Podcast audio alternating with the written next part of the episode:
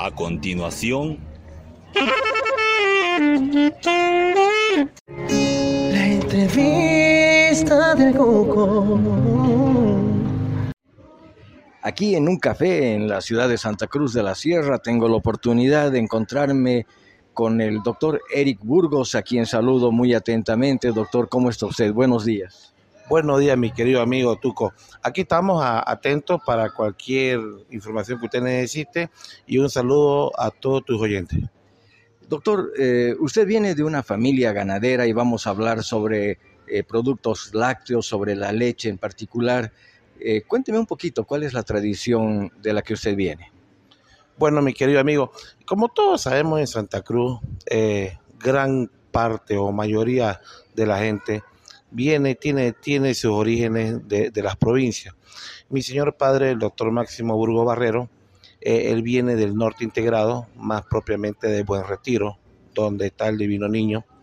Es ahí que él, él, nace y cuando era joven se viene a la ciudad, vale decir que él viene de una familia también que era ganadera, y él compra un, un terreno, unas tierras cerca del Parque Regional Lomas de Arena, y eh, en la comunidad Los Aguaíces. Él compra ahí un terreno, unas mil, mil quinientas hectáreas, y él sigue con la tradición familiar, cual es la cría de ganado y venta de novillaje, no de engorde. Entonces, es ahí que yo tengo toda mi infancia, mi adolescencia, mi juventud y hoy día diría mi mayoría de edad eh, criado en el campo, en el ganado y la mitad criado en la ciudad. Entonces, tengo sangre de ganadero con la firme intención siempre de colaborar con un granito de arena a la sociedad en lo que viene a ser eh, los derivados de, la vaca o de la tierra propiamente dicho. Qué maravilla, doctor. Bueno, eh, yo soy de quienes gusta de consumir la leche vacuna y por eso que eh, voy a empezar por agradecerle que usted esté eh, en esta actividad haciendo lo que está haciendo actualmente, que es producir no solamente leche, sino otros productos que vienen de la misma leche. Cuénteme un poquito. Sí, como le veníamos diciendo a la gente, un gran un gran problema que estamos viendo hoy en día es que antes, hagamos memoria lo que tenemos más de 40 años, en los años 90, 92, era pues, no, no era novedoso escuchar al lechero que pasaba con su bocina por la calle y la madre le decía, uno agarra la olla, hijo, anda a comprar la leche. Y el lechero metía la mano al tacho ra y, te medía la leche. Y en broma vos le decías, que no, que no tenga mucha agüita, pues caserito, le decía uno, ¿no? Leche era leche, ¿no? Hoy en día tenemos muchas variedades de leche, que tiene leche de lactosada, leche light, leche natural, que leche aquí, leche allá, la leche es leche. Entonces, e, eso no, no, a nosotros nos movió un poco y nosotros este, producimos leche natural, totalmente orgánica. ¿Qué significa orgánica? es un boom ahora lo orgánico cuando era lo antes lo normal. No, no ocupamos ningún químico, no ocupamos ningún balanceado. El animal se pastorea como era antes, en pastos naturales, en, las propiedades que de mi padre o mi propiedad. Entonces, los minerales que, que tiene esa leche son minerales naturales orgánico sin intervención de la mano del hombre. Y esa leche es por demás de productiva y buena porque no es cancerina, no tiene cáncer, no tiene la mano, no, no, no tiene ninguna, ninguna desconfiguración en su origen de la leche y en lo que viene a ser su fórmula, ¿no? Doctor, eh, esa manera de, de producir la leche, de, tratar al ganado de una manera, de una forma muy ecológica, muy natural, eh, requiere tal vez tener un poco más de espacio para, para el ganado. ¿Cuántas cabezas tiene usted? en, qué, ¿En qué terreno vive ese, ese ganado que usted tiene? para que usted tenga un poco de idea, es muy cierto lo que dice. Eh, se tiene que tener bastante espacio. En, en, materia, en materia de ganado, lo normal, lo normal es que una hectárea, que son, para los que no tienen idea, son más o menos 10 mil metros cuadrados una hectárea, uno puede tener hasta 9, 10 cabezas de ganado. Ahora, para pastoreo, para engorde y para lechería, uno eso lo reduce a 5, a 5 cabezas ganado por, por hectárea. Eh, nosotros tenemos unas 800 hectáreas y unas 50 que están totalmente listas para producir leche. Ahí tenemos arriba de unas 100, 120 cabezas de lechería y aparte lo que es ganadería de engorde. Entonces, este, de las cuales no piensen que todas las vacas se ordeñan al mismo tiempo. Es como cualquier animal vivo que necesita un periodo de, de preñez y una vez tenga su hijo, necesita otro periodo de ambientación y después de tres semanas recién comienza a producir. Y una leche y una leche totalmente orgánica significa que si vos no le has balanceado, no le respetas su, su línea de, producción, eh, te va a dar una, una vaca normal, no te puede dar más de 10, 8 litros.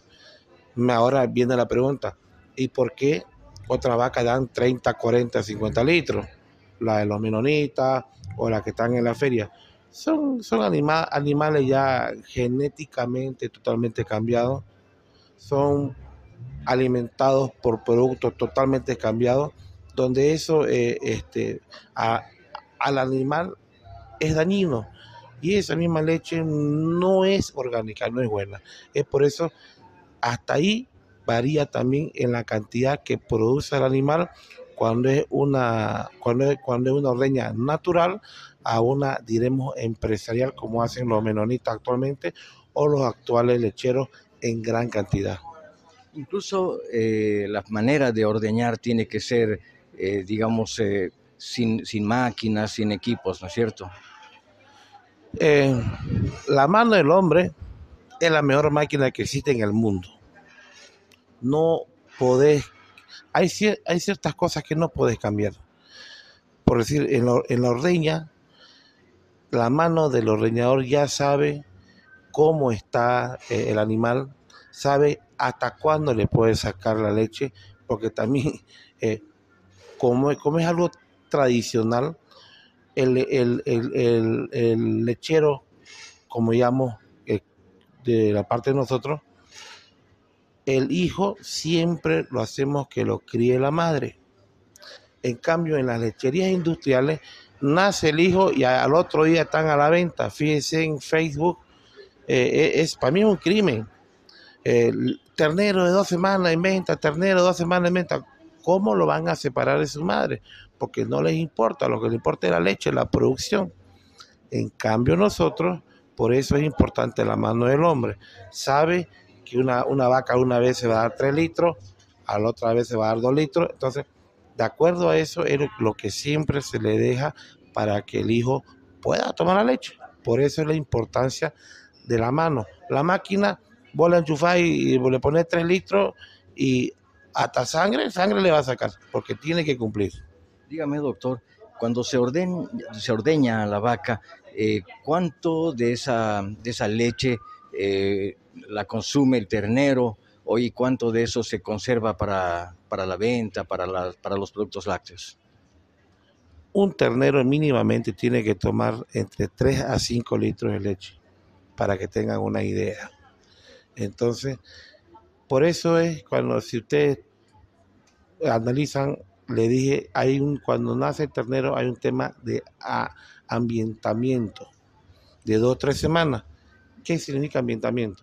Significa que, un ejemplo, un día yo le saco la leche y veo si le saqué 6 litros.